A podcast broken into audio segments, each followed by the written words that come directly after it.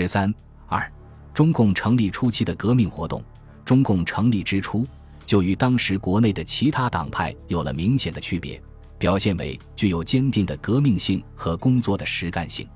但是，在对中国社会基本矛盾及国内局势的认识和判断方面，中共成立之初也有脱离国情实际的方面，表现为对马克思主义的理解不深不透，忽视帝国主义侵略中国引起的民族矛盾和革命的阶段性。强调资产阶级和工人阶级的阶级矛盾，并以此为根据，大力推动无产阶级革命。提出的革命纲领和革命任务都有不能切合实际之处，也不能更好地争取同盟军。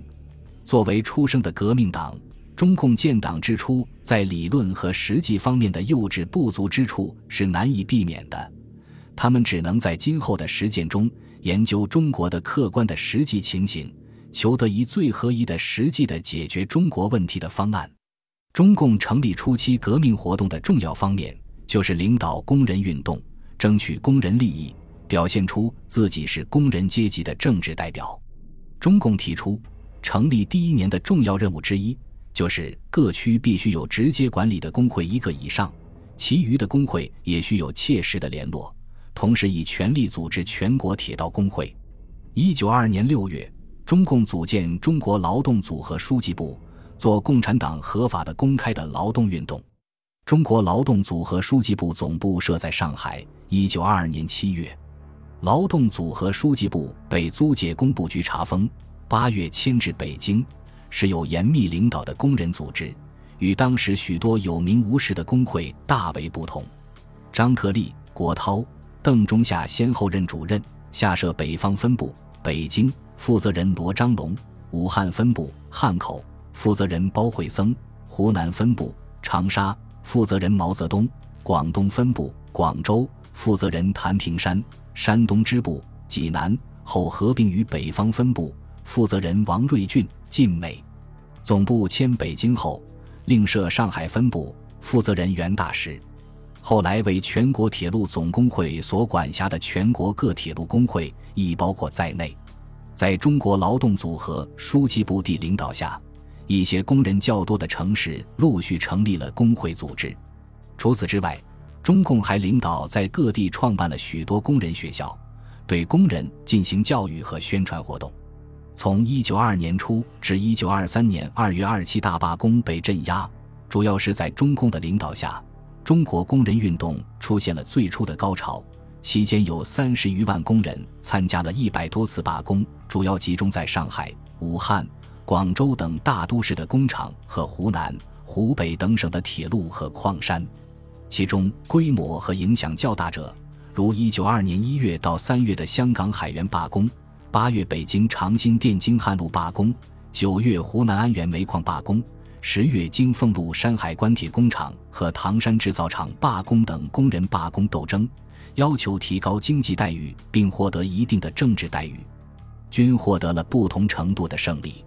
通过组织与领导罢工，中共不仅在工人中开始建立自己的队伍与影响力，而且锻炼了从事实际斗争的能力，表现出中共的组织力、动员力、奋斗精神、勤于实干等等，也为其后中共在国共合作发起的国民革命和北伐战争中的大发展奠定了坚实的基础。为了加强和统一对工人运动的领导，由中国劳动组合书记部发起，于一九二二年五月一日至六日在广州召开了第一次全国劳动大会。到会代表一百六十二人，代表十二个城市一百多个工会的二十余万会员。出席会议的代表成分非常复杂，既有共产党员和国民党员，又有其他党派及各色人等。不过，中共基本主导了此次会议。中共提出的“打倒帝国主义、打倒军阀”的口号和八小时工作制、罢工援助案、工会组织原则案等都被通过。会议通过的，在全国总工会未成立以前，承认中国劳动组合书记部为全国总通讯机关案，实际为中共通过中国劳动组合书记部掌握工运领导权创造了条件。第一次劳动大会闭幕后。中国劳动组合书记部还发起了劳动立法运动。根据劳动组合书记部自拟的《劳动法大纲》，其主要内容为：政府承认工人集会结社、同盟罢工、缔结团体契约、八小时工作制、接受教育等权利，增加工人工资、改良工人待遇等。虽然这个《劳动法大纲》未能提上北京国会和政府的议事日程，但其公开提出和在工人中的宣传运用。成了工人据以要求保护及提高自身权益的参照与目标，为工人运动注入了新的活力。一九二二年八月，劳动组和书记部迁到北京，正值吴佩孚为了凸显个人地位而高唱保护劳工，为北方工人运动的发展提供了特殊的契机。一九二年六月，吴佩孚通过其政务处长李大钊早年的同学白坚武。约请李大钊在保定晤谈。其后，吴佩孚在公开通电中提出四大主张，包括了保护劳工。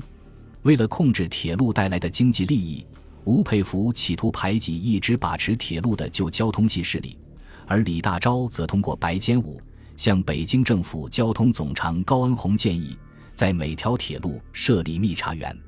得到同意后，李大钊推荐共产党员担任京汉、京凤。京绥、陇海、正太、津浦等主要铁路干线的密查员，在密查交通系职员劣迹的名义下，大大推动了北方地区，尤其是铁路系统的工人运动。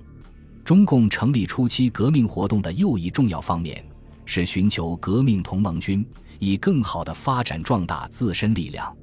而寻求同盟军，首先需要解决的是对革命性质、革命基础和革命对象等问题的认识。也就是对中国国情的认识，有如毛泽东的名言：“谁是我们的敌人，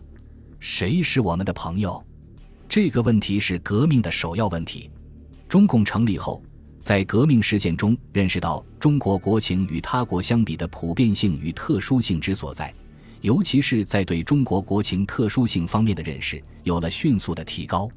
一九二二年六月，中国共产党发表《中共中央对于时局的主张》。具体分析了当时中国的政治状况，明确提出中国还没有脱离国际帝国主义及本国军阀压迫的痛苦，中国是半独立的封建国家。由此出发，中国首先需要完成的是民族民主革命，而非社会主义革命。革命的现实目标是反对帝国主义侵略和封建主义压迫，而非资产阶级及其政党。一切愿意反帝反封建的阶级和阶层，都是革命依靠的基础和联络的力量。统一战线的战略和策略开始提上革命的日程。在无产阶级未能获得政权以前，以中国政治经济的现状，一历史进化的过程，无产阶级在目前最切要的工作，还应该联络民主派，共同对封建式的军阀革命，以达到军阀覆灭、能够建设民主政治为止。正是因为对中国国情特殊性认识的提高，中共据此开始有了革命阶段论的构想。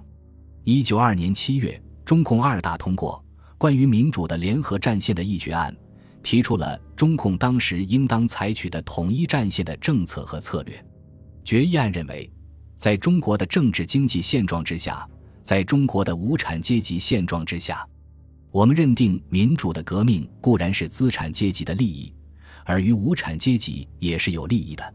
因此我们共产党应该出来联合全国革新党派，组织民主的联合战线，以扫清封建军阀、推翻帝国主义的压迫，建设真正民主政治的独立国家为直至。决议案强调，无产阶级一方面固然应该联合民主派援助民主派，然亦只是联合与援助，绝不是投降附属与合并。因为民主派不是代表无产阶级为无产阶级利益而奋斗的政党，一方面应该集合在无产阶级的政党共产党旗帜之下，独立做自己阶级的运动。决议案提出了建立民主联合战线的实施计划和步骤，先邀请以孙中山为首的国民党及社会主义青年团的代表，在适当的地点开会商讨建立联合战线问题。使倾向共产主义的激进民主派组成左派联盟，在与工、农、商、学、妇女、法律、新闻各界群众团体建立联系，组织民主主义大同盟。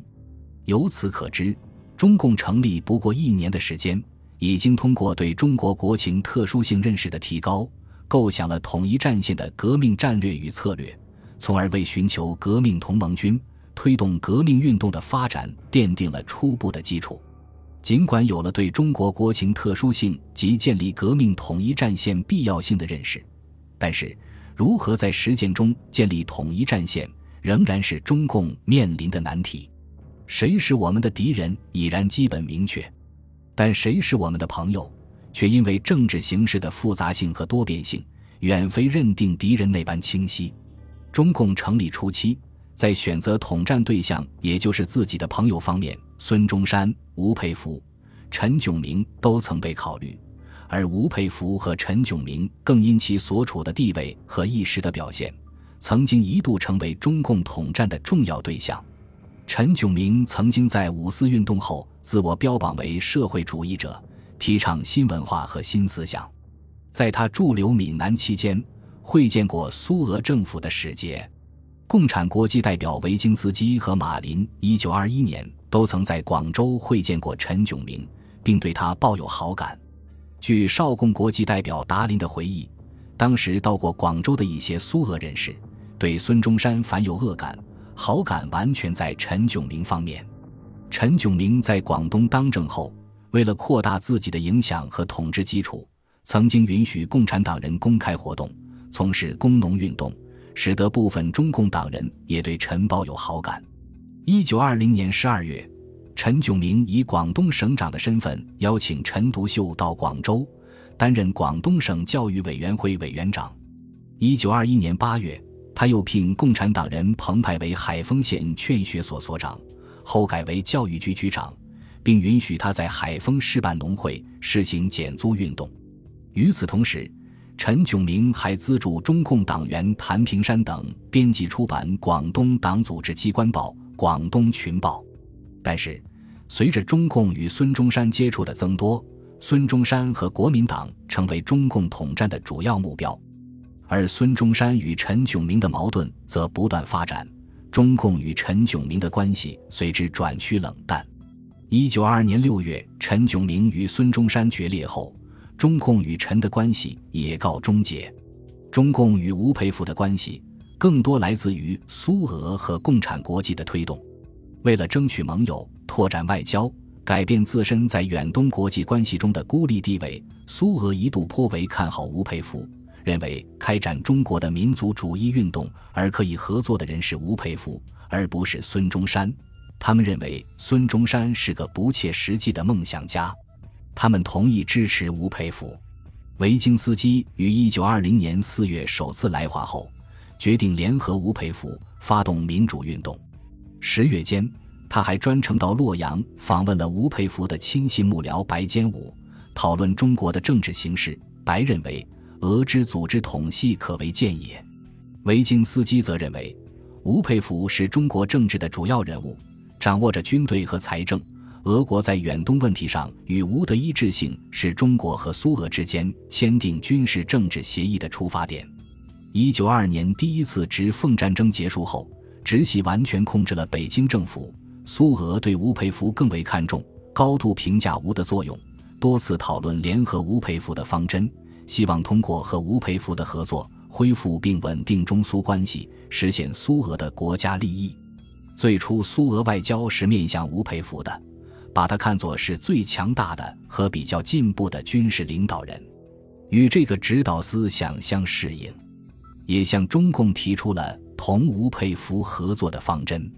同时努力争取实现孙逸仙同吴佩孚的合作。这种合作应该导致在北京建立一个新的对苏俄友好的联合政府。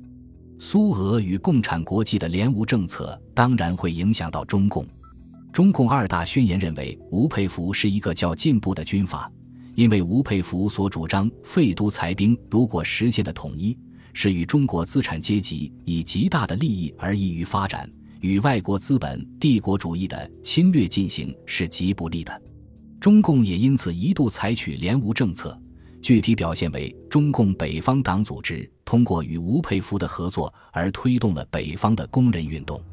但是，随着苏俄与吴佩孚关系的起伏，苏俄逐渐开始倾向于和孙中山而非吴佩孚合作，如岳飞在一九二三年一月所言：“